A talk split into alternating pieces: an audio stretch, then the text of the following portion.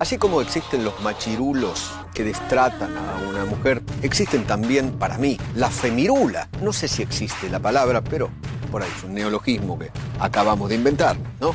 Si hay un machirulo, que es un macho que se comporta como, como, como, una feminista que, que, que exagera, para mí es una femirula. Para mí es una femirula. Femirulas. Feminismos en formato podcast. Segunda temporada.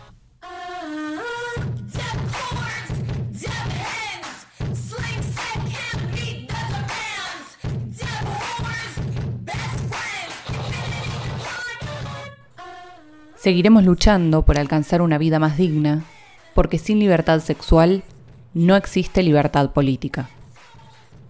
Carlos Jauregui.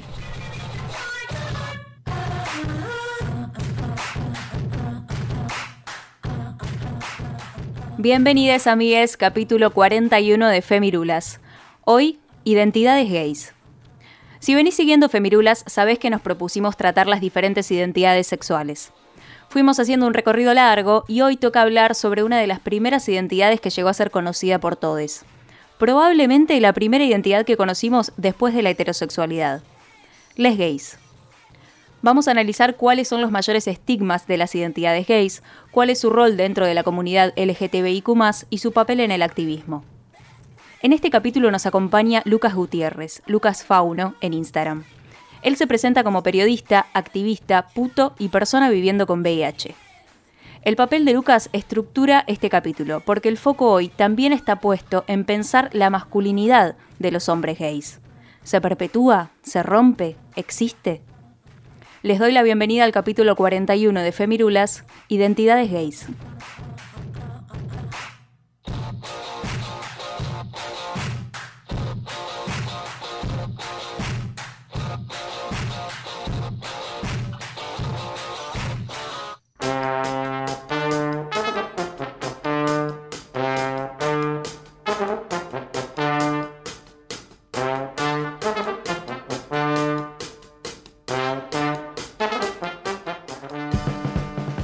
A lo largo de Femirulas estamos haciendo, como dijo Nati recién hace un ratito, un recorrido por las diferentes sexualidades e identidades para darlas a conocer y visibilizar sus principales problemáticas. Y hay una pregunta que le hicimos a todas las personas que pasaron por esta serie de capítulos sobre la identidad y por supuesto que este capítulo no va a estar exento de eso. A Luca Fauno le preguntamos cuál le parece que es el mayor estigma sobre las identidades gays que hay que combatir se nos sigue pensando en función de las representaciones más caricaturescas, eh, violentas y estigmatizantes respecto de qué es lo gay. O sea, si yo ahora, ahora lo primero que me viene a la mente es una performance de la activista y artivista trans eh, Efimia Churpsik, que ella lo que hacía era se tiraba sobre una cama eh, en, en, los eventos y te decía, bueno, dibújame. Y, se la dibujaba y ella siempre después hacía la lectura con, estos dibujos. Y ella decía, se me ha dibujado con un cuerpo que, no es el mío, pero claro, eh, como me piensan mujer, me dibujan como debería ser una mujer. Y mi realidad mujer es muy distinta a la del imaginario popular que, que tiene que ver con las normatividades e imposiciones, ¿verdad? Eh, entonces, cuando hablamos de los estigmas que recaen sobre las identidades gays o las identidades LGBT, eh, tiene que ver con esa construcción de cómo se nos ha formado. Se nos ha formado siempre, eh, se nos ha construido en pivot a lo no hetero, a lo no heteronormado. Y nuestras realidades son tan distintas, tan únicas y tan personales como cada una de las personas LGBT que existen en el mundo. Es súper interesante el ejemplo que nos trae Fauno en, esta pregunta que, como decía Juli, es recurrente cada vez que hablamos de cuestiones de identidad. Y pensaba en lo importante y al mismo tiempo lo dañino que pueden ser los imaginarios colectivos, ¿no? Eh, esto de pensar lo caricaturesco, lo violento, lo estigmatizante, eh, me parece que va de la mano con lo que nos decía recién de esta activista trans, desdibujan la realidad de las identidades, todos estos estereotipos y todos estos imaginarios colectivos que crean este, las identidades colectivas, valga la redundancia, ¿no? Eh, que dan también la importancia de cómo se construyó histórica y socialmente las distintas identidades y cómo fueron cambiando también eh, la percepción sobre ellas. Y algo que me parece sumamente interesante también es esta idea que nos planteaba Fauno de cómo las identidades gays se construyeron a partir la oposición, ¿no? Como que eh, tuvo que encontrar su lugar desde una oposición de, de, de crearse, de formarse a través de lo que no eran. Eh, y no digo que las propias identidades las hayan construido así, ¿no? Sino como la sociedad las construyó así. Porque no tenían idea de cómo eran, o sea, nunca se habían puesto a, pensar, como sabemos muchas veces no se les dio ni siquiera el lugar para poder manifestarse tal y como cada una de esas personas que pertenecen a esos colectivos este, se identificaba y cómo era su realidad. Em, así que bueno, eso me parece interesante ahondar en cómo estos imaginarios colectivos crean muchas veces las realidades que no son realidades, sino que son simplemente eso, estereotipos y estigmas que circulan en la sociedad es que es tal como lo decís vos, jefa, y tal como lo dijo Fauno también, ¿no? Básicamente el mayor estigma son las construcciones sociales que han hecho las personas heterosis sobre nosotros. Y con nosotros me refiero a la comunidad LGBTIQ en general, no a alguna comunidad en específico, porque no solo nos homogeneizan y nos meten a todos en una misma bolsa de imaginario, sino que encima esos imaginarios son falsos y no son reales, porque como vos decís, jefa, también se construyeron en contraposición y aparte también pienso eh, qué puede, o sea, puede venir a, a, definir una persona heterosis sobre el colectivo LGBTIQ+. Porque es esto que nos decía Fauno hace un ratito. En realidad son personas que no están inmersas en esa comunidad y que buscan definirlas. Y buscan definirlas en realidad por omisión, porque a las personas heterosis se las define por acción. Pero acá se omite definir nadie define nada. Entonces acá es cuando tiene que aparecer el accionar de todo este colectivo justamente para generar la visibilización. Otra de las cosas que me parece que está en el imaginario colectivo y que quería mostrar en este capítulo es un poco como la total aceptación de las identidades gays. Creo que en el imaginario suele venir esta idea de que las identidades gays, como les decía al principio del capítulo, son una de las primeras identidades que conocimos después de la heterosexualidad y muchas personas cuando les nombras que, por ejemplo, siguen siendo una identidad completamente oprimida, invisibilizada, te dicen que no, que no, puede ser, que los gays ya no son una identidad invisibilizada, por ejemplo. Y esto lo quisimos charlar con Lucas. Eh, no, pensamos que sea así y le consultamos a qué situaciones se siguen enfrentando las identidades gays. Pensar los gays como una unidad me parece que es eh, olvidarse que dentro de ese los gays hay un montón de identidades. Por ejemplo, yo soy un varón cis, puto, gay, si quieren decirlo de algún modo. Eh, no es lo mismo para mí que para una persona, por ejemplo, no binaria, para una persona trans. Eh, dentro, de, dentro del espectro de la no heterosexualidad, hay muchas eh, identidades que deben enfrentarse a distintas situaciones de violencia porque por esto mismo de no ser eh, una persona heterosis. Entonces, quien pueda llegar a pensar que, que, hemos alcanzado eh, igualdad de derechos es alguien que lo que está negando es nuestras realidades o que no ha entablado ni siquiera un diálogo con nosotros. Y con nosotros me refiero con nuestras distintas variedades, porque como decía recién, no es lo mismo ser un varón cis, gay, puto, marica, lo que se quiera, que por ejemplo una persona no binaria, que una persona, una lesbiana cis, una lesbiana trans. Digo, eh, que seamos no heteros no nos homogeneiza eh, para nada y mucho menos ante la situación de faltas de derechos.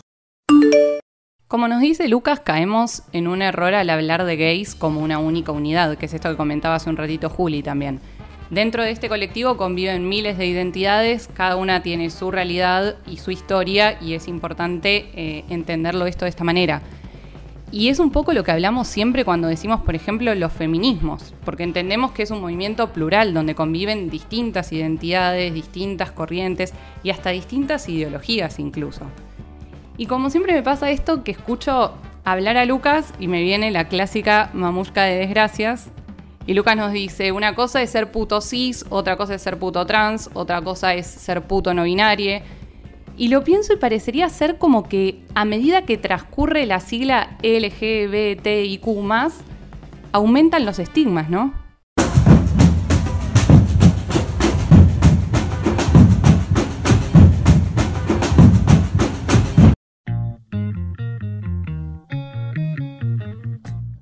Hace un rato les decía que uno de los focos de este capítulo era también la masculinidad en los hombres gays.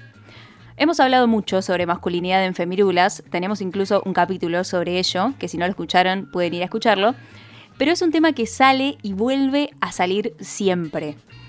En mi opinión personal, me parece que es imposible no pensar la masculinidad, hay que repensarla, volverla a construir, eh, destruirla y volverla a construir, todos los mandatos de masculinidad que oprimen no solamente a los hombres, sino a todas las identidades, creo que todas las identidades la ligamos. Eh, y a Lucas Fauno, que es periodista, que es escritor, que es activista, le consultamos todo esto y le consultamos cómo se piensan las masculinidades en los hombres gays, si cree que los gays rompen con los mandatos de la masculinidad tradicional.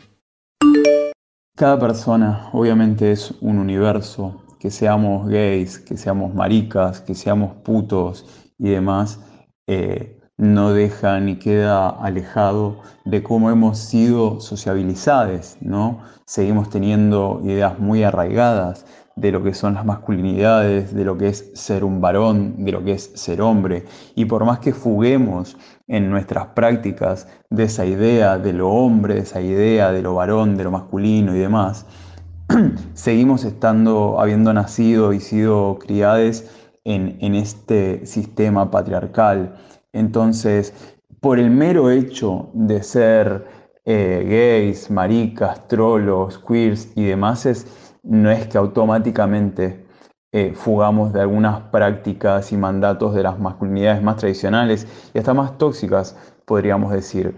Lo que pasa es que, claro, si pivoteamos en relación a la masculinidad cis heteronormada, somos una otredad pero dentro de nuestras masculinidades maricas, desde nuestras masculinidades putos y demás, eh, seguimos estando atravesados por un montón de mandatos, por mandatos eh, que incluso llegan a ser muy violentos y estigmatizantes para con lo que también se corre de eso. Lo pienso, por ejemplo, en términos de si entramos a las redes de contactos gays, como por ejemplo Grindr, vemos como siempre se, se le da más valor al activo, al que tiene el rol activo, al que el penetrador, al que usa el falo, por decirlo de algún modo, y en cierto punto se humilla siempre al pasivo, al receptor, al cuerpo que recibe. Ya, las nomenclaturas, ¿no? Activo, el que hace algo, pasivo, el que recibe ahí sin moverse.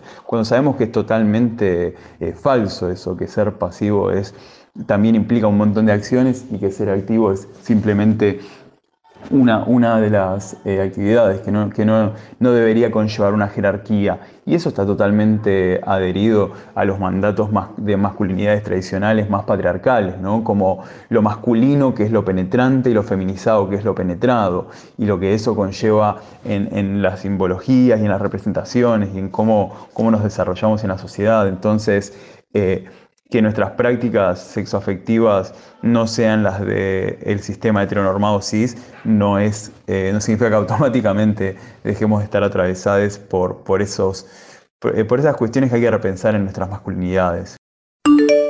Es como el dicho, lo puto no te quita lo facho, pero en este caso lo puto no quita lo macho, ¿no? Una cosa por el estilo. Em, es esta otredad que sí, efectivamente, comparándola con eh, tal vez la masculinidad tradicional heterosis, como dice Lucas, es diferente, eh, pero que no difiere para nada con la forma de ser socializadas. Y eso se puede ver en, el ejemplo que cuenta de Grinder, ¿no? Eh, y quiero comentar que este ejemplo que menciona también se traslada a las relaciones de lesbianas. No sé si es muy falopa este link que estoy haciendo, pero cuando Lucas comentaba todo esto, yo lo uní directamente con cosas que veo en las redes sociales y que digo, no lo puedo creer cómo nos setearon el cerebro tan para la mierda. Em, últimamente... Em, en, las redes sociales, en TikTok en particular, eh, se le está dando una importancia muy muy grande a las etiquetas de activas y pasivas. Eh, donde hay, no sé, una musiquita en donde lo que se hace es molestar a la pasiva porque es pasiva y hay enaltecer a la activa porque es activa. Em, y esto tiene que ver con lo que comenta Lucas de la masculinización del rol activo, por supuesto, como algo positivo, y la feminización del pasivo como algo negativo, y de cómo nos criaron enseñándonos cómo funcionan las masculinidades, a los socializados como varones a cumplir con el rol de esa masculinidad y de ese ser hombre, entre muchas comillas, y a las que nos socializaron como mujeres a buscar a alguien que cumpla con ese rol del hombre. Me estás haciendo acordar a una anécdota que contaba la otra vez Flavio Mendoza, no sé si se puede citar a Flavio Mendoza en Femirulas, pero vamos a hacerlo, porque él decía que justamente eh, los mandatos nos atraviesan a todos y de tal forma que, por ejemplo, cuando se acostumbraba, espero que hoy en día no se acostumbre más, pero cuando se acostumbraba esto de llevar al hombre a debutar, que ni siquiera era hombre, muchas veces eran nenes directamente, llevarlos a debutar, nadie les preguntaba por sus intereses, por sus gustos, eh, por, por nada, y agarraban y directamente se los llevaba, y eso era completamente violento para la persona. Y eran cosas que pasaban y que posiblemente, no sabemos, posiblemente y seguramente, lamentablemente, siga pasando. Y esos son mandatos que nos atraviesan hacia Niares y que siguen sucediendo y que atraviesan al colectivo LGBTIQ, atraviesan a las personas heterosis, nos atraviesan a todos por igual. Y que además, sobre todo, si te crían así, si te crían llevándote a debutar, y así es lo que te enseñan desde chiquite, después cuando seas grande tal vez te das cuenta que no te gustaba, que no te gustó esa secuencia de ir a debutar con una mujer y que al final te gustan los tipos, pero tal vez seguís reproduciendo esa situación, no digo esa situación específica, pero digo, esas situaciones que están a tu alrededor de cómo te criaron de una manera horrible. Entonces es como lo que dice Lucas, no es que por ser eh, gay automáticamente eh, rompes con la masculinidad tradicional o con todo lo que cargamos de la forma en, las que, en la que justamente fuimos socializados. A mí lo que me parece interesante también de la respuesta de Lucas es como este enfoque más sociológico que hay que darle muchas veces a estas cosas, que no tiene que ver con la identidad, sino tiene que ver con los roles de género. De los roles de género no se salva nadie, porque eso es el patriarcado. ¿Qué es el patriarcado? Es establecer roles dependiendo tu genitalidad y tu identidad. Y eso también es parte del sistema. El patriarcado plantea un, oprimido y un opresor, plantea un rol dependiendo la genitalidad en la que tenés. Y todos estamos criados en ese sistema. No tiene nada que ver los roles de género con la identidad de género. Esto es tipo base, ¿no? Es el ABC del feminismo. Pero es interesante verlo desde este lado. Ver desde como dijo Julia al principio, lo puto no te quita lo facho, lo puto no te quita lo macho, de la misma forma que una relación entre lesbianas, como decía Juli, tranquilamente puede tener una opresora y una oprimida, porque la violencia de género está, es intrínseca del patriarcado y no tiene nada que ver con lo que te esté colgando entre las piernas o no, eh, para decirlo burdamente. Eh, eso me parece la parte más interesante, ser gay, para volver a esto del mandato de la masculinidad no te exime del mandato, no te exime para nada de eso. De la misma forma que, por ejemplo, ser mujer no te hace feminista, por supuesto. Eh, tiene que ver con esto, con repensar los roles. Esa es la parte más interesante de repensar la masculinidad.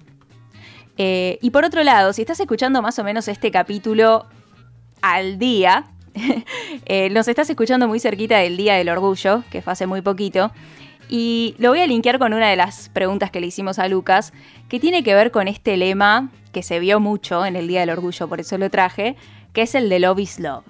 ¿Qué onda con el Love is Love? ¿Es suficiente? ¿Es romantizar? ¿Es una boludez? Eh, entonces a Lucas le, le, consultamos sobre esto. ¿Estás de acuerdo con el lema Love is Love para justificar una relación entre hombres? Cuando hablamos de Love is Love, me parece que si bien eh, es, es, cute, es bonito, es como algo amoroso, amor es amor, pero me surgen un montón de dudas. Primero porque eh, lo tenemos en inglés, esto de, ah, love is love es cute, o sea, es lo primero que pienso. O sea, ¿por qué no en, no en nuestro propio idioma? Amor es amor. Y después, eh, cómo se han, siento que se han vaciado mucho estos mensajes. Amor es amor. Bueno, sí, tenedor es tenedor. Eh, mesa es mesa. No sé. No, no entiendo de qué me están hablando. ¿Me están queriendo decir que ahora me puedo casar y puedo sacar una tarjeta de crédito con mi marido? ¿O me están diciendo que van a luchar porque haya una igualdad de derechos sobre todos, los, sobre todos los derechos y las leyes y las situaciones que todavía están faltando para dentro del colectivo.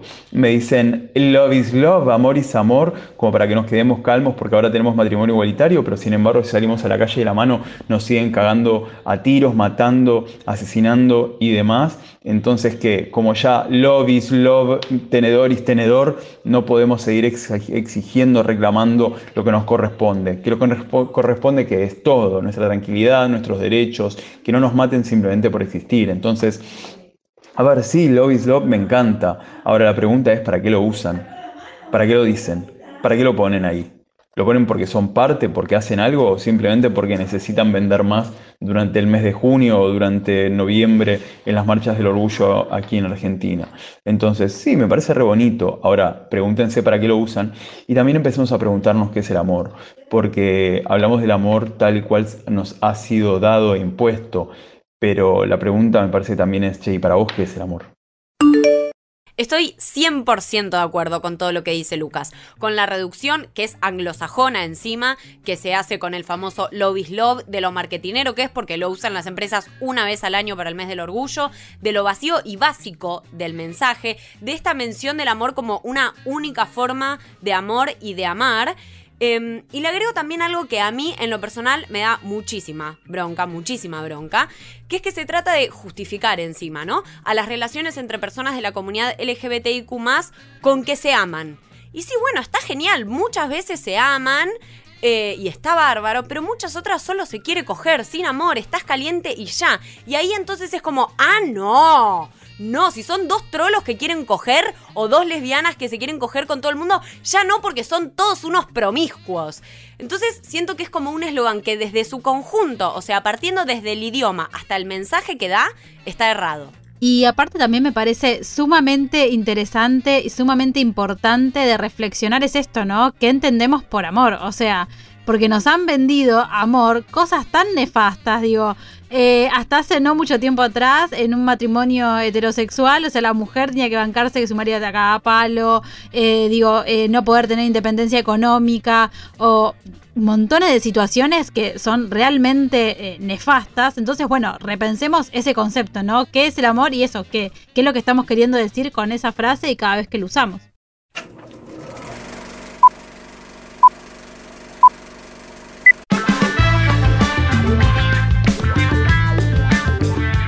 Ya hablamos de estereotipos, ya hablamos de frases que inundan nuestras sociedades respecto a diversas identidades y qué mejor que reflexionar sobre cómo se construyen esos estereotipos a través de las producciones eh, culturales y en este caso puntual audiovisuales, ¿no?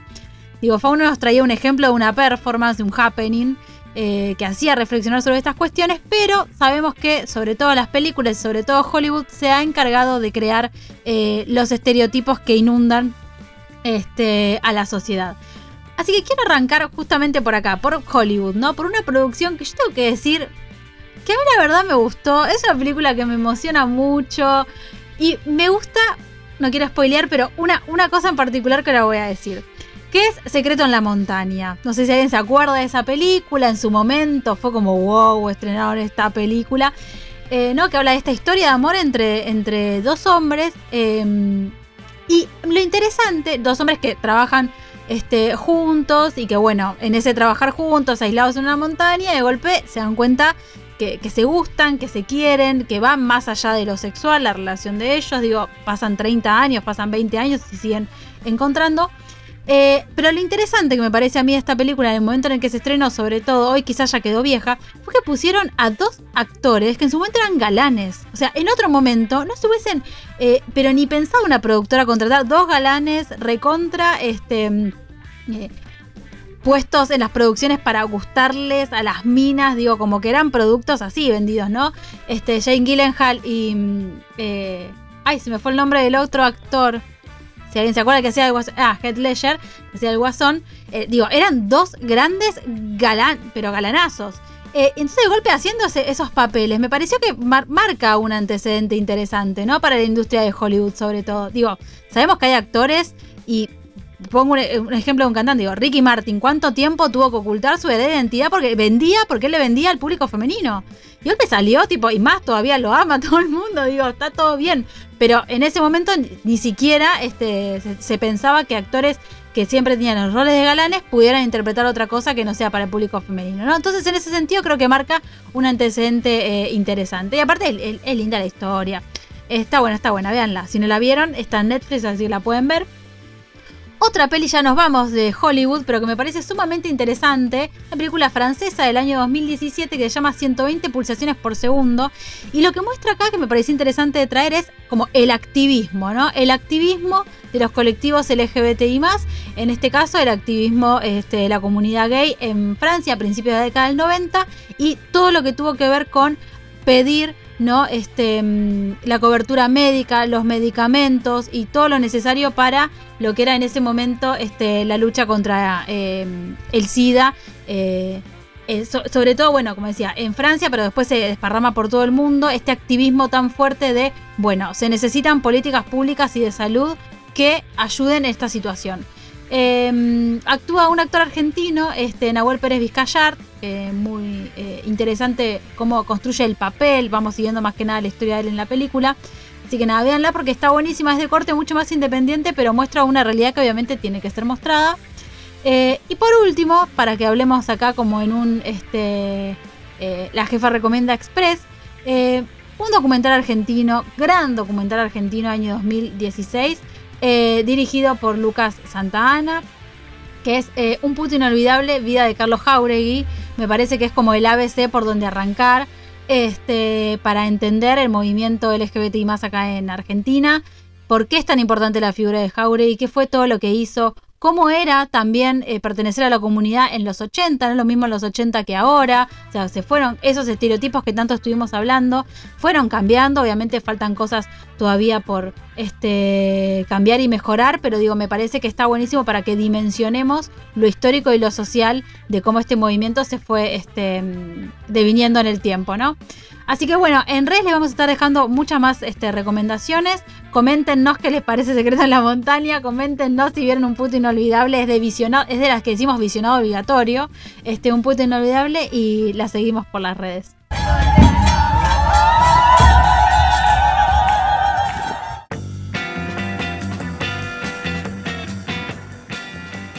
La comunidad LGTBIQ vive en constante militancia irse de la heterosexualidad, de la norma, del patriarcado, es algo muy difícil para escaparse de, convertirse en un acto político. Sin embargo, si sos parte de esta comunidad, tal vez no tenés ganas de militarla todo el día. Tal vez, tal vez tenés ganas de vivir tu sexualidad y punto, y no estar en esta constante militancia, no convertir tu sexualidad en un acto político. Entonces a Lucas Fauno le preguntamos si le parecía que recae un peso extra en las personas LGTBIQ a la hora de la militancia y a la hora de romper con las instituciones tradicionales, como por ejemplo casarse o tener hijos. A ver, me pasa lo siguiente. Eh, en general son instituciones que tanto nos han rechazado, tanto nos han dolido, tanto nos han estigmatizado y demás, que cuesta pensarnos en esos contextos. Ahora, dicho esto, eh, creo que también hay como una mirada bastante a veces de, prejuicio con respecto de por qué la seguimos replicando. Por ejemplo, si hablamos, no sé, supongamos de la monogamia, supongamos de la familia tradicional, por decirlo siempre entre un millón de comillas. Eh, creo que se espera bastante de nosotros como ese quiebre, o en el caso de que estemos ahí, se intenta todo el tiempo pensarlo binariamente o tradicionalmente pero eso tiene más que ver con las miradas eh, ajenas, incluso dentro de los colectivos, ¿verdad? Porque al final del día me pregunto, ¿qué es familia? Si yo de repente vengo y te digo, bueno, mi gata, mi vecina y yo somos una familia, ¿y, y por qué no? O sea, porque de vuelta, porque el sistema no, no le quema el cerebro a las niñites para que cuando les piden que dibujan una familia tengan que dibujar lo que me ha tocado, por ejemplo, dibujar a mí por años, que fue el portarretrato familiar con una madre ausente, pobre, de tanta violencia familiar y un padre eh, mega ultra violento, eso tienen que dibujar, eso tenemos que ser como familia. Yo estoy seguro que si yo de pequeño hubiese tenido una no familia eh, en los términos tradicionales y se nos hubiese permitido socialmente encarar los lazos afectivos de amor, de fuga y de salvación, quizás mi infancia hubiese sido muy distinta, ¿no? Entonces, eh, sin duda creo que recae un peso sobre las identidades LGBT de, de romper eso, pero me parece que tenemos que centrarnos más en las voluntades, eh, en las fugas y en las estrategias de los cada quienes para, para que dejemos de sufrir eh, todas estas vulneraciones y demás, y sobre todo para que podamos tener vidas más acorde a, eh, a lo que merecemos, que es todo, todo lo que está bien y todo lo que nos haga bien, no a la respuesta a lo tradicional e incluso tampoco la respuesta a las fugas a la tradicional, sino de vuelta lo que nos salve, lo que nos haga bien. Me parece hermosa esta respuesta de Fauno, la volvería a escuchar una vez más.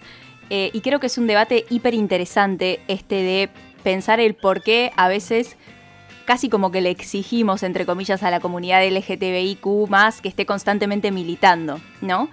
Y mm, si nosotros fuimos criades dentro de este sistema, como veníamos diciendo hace mucho, y si fuimos criades dentro de ciertas instituciones, como por ejemplo la familia, que es un ejemplo que él da, por más que nos hayan rechazado en un principio, ¿está mal que la queramos seguir replicando si es lo que conocemos? ¿Está mal replicar lo conocido? ¿No podemos construirlo desde otro lugar? Desde el amor, por ejemplo, como salió en nuestro capítulo pasado, construir desde el amor Em, por ejemplo, no sé si se acuerdan, pero hace relativamente poco, e incluso en Femirulas lo publicamos, que una mujer trans se casó por iglesia. Ella era creyente, era muy creyente, quería casarse por iglesia y encontró un cura que lo haga.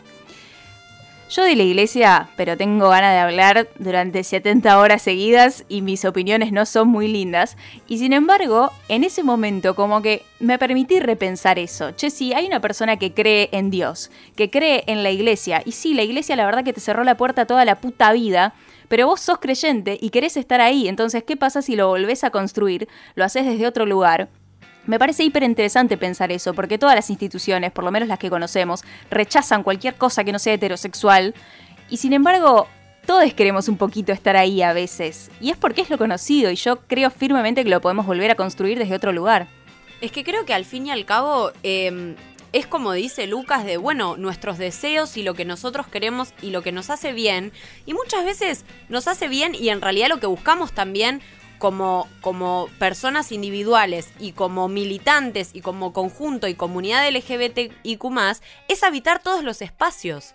Es estar en todos los espacios, es estar presentes, es que haya una lesbiana, una persona no binaria, un gay, un bisexual, un pansexual, una trans, travesti, lo que sea, sexual, eh, en todos los espacios que nos rodean y en todos los espacios que a nosotros nos gustaría estar también. Em, entonces me parece que esto como de sobreexigir o, ay bueno, Em, tenés que eh, odiar la iglesia, tenés que ser poliamorosa, no tenés que tener hijes, como todas esas cosas que es tipo, tanto, tanto sufrimos en nuestra vida como personas de la comunidad LGBTIQ, que es como, déjame hacer lo que a mí me haga bien y lo que a mí me guste. Y yo igual no es que te voy a militar en contra de del poliamor, por ejemplo, ¿entendés? Como simplemente yo como persona particular voy a hacer lo que me haga bien y me voy a dar el gusto de después de tantos años de, de sufrimiento y violencia, hacer lo que a mí me guste y lo que me haga bien y lo que me haga feliz.